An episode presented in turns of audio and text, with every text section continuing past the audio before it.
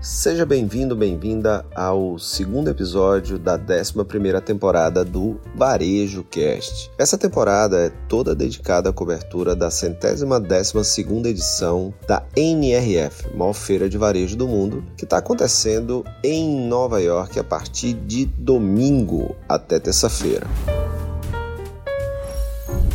Você está no Varejo Cast.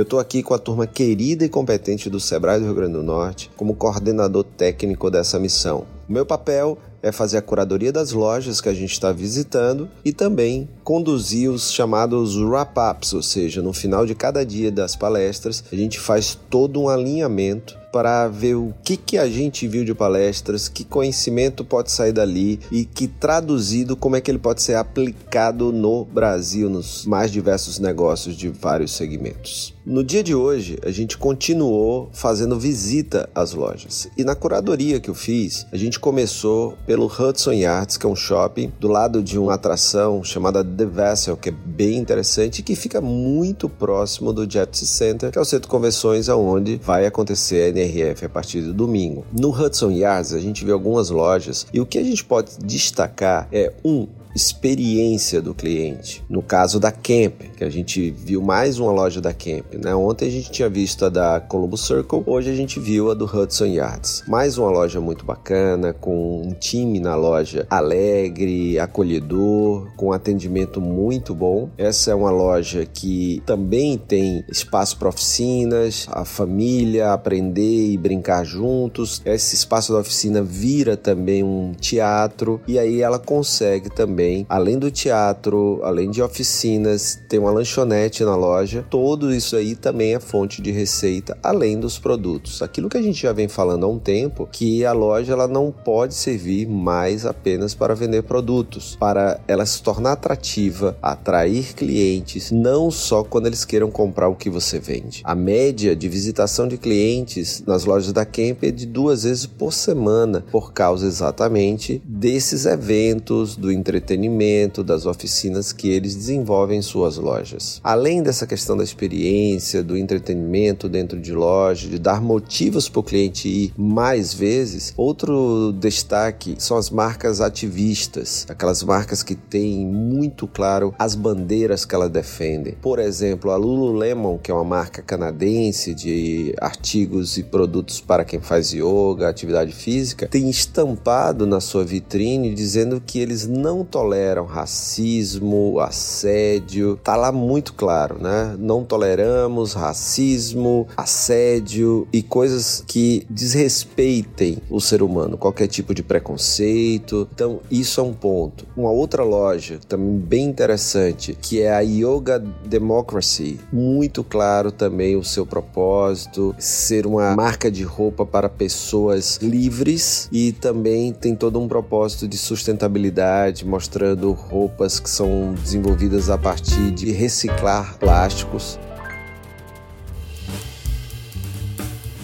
Uma outra que também é, deixou muito uma coisa bem interessante em relação a esse propósito de sustentabilidade e de economias circular, a Madewell, que já na vitrine tem que você levando o seu jeans você ganha 20% de desconto em um jeans novo e aquele jeans ali eles vão fazer um, todo um trabalho que vai virar novos produtos para outras pessoas. Lembrando que a Madewell também se uniu à ThreadUp recentemente e desenvolveu uma loja temporária de produtos de segunda mão, né? dentro dessa questão da moda circular, da economia circular. Dentro do Hudson Yards também tem a Little Spain, uma espécie de Little Italy, só que da Espanha Espanha, né, com produtos que tem a ver com a região e tal, que é bem legal, então é uma experiência gastronômica. Saindo do Hudson Yards, a gente desceu para o Chelsea. E lá no Chelsea a gente viu a loja do Google. Primeiro foi a Apple com sua loja, com a Apple Store, depois veio a Microsoft. E agora, por último, recentemente, o Google também é, abriu sua loja no varejo. E lá você encontra os seus produtos principais, é uma loja muito legal. E também ambientes montados mostrando como utilizar os produtos do Google e onde onde o Google ajuda, por exemplo, a sua casa a ser uma casa inteligente. Então, desde sensores para que você controla a temperatura, fechaduras inteligentes, tudo isso já no ambiente montado para que você veja funcionando, né? experimentar. Na frente da loja do Google tem o Chelsea Market e dentro do Chelsea Market tem a Neighborhood Goods, que é um marketplace de lojas físicas, então marcas novas,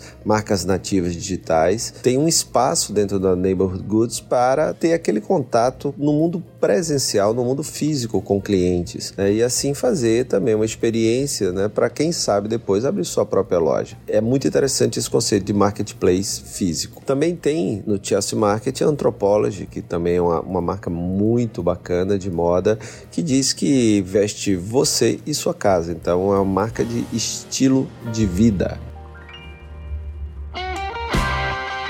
Então é isso, esse é o destaque do, do segundo dia nas visitas aqui na, em Nova York. Fica ligado aí que amanhã vai ter mais, amanhã a gente vai dar uma geral lá pelo Sorro e tem muitas coisas interessantes. Valeu e até o próximo episódio.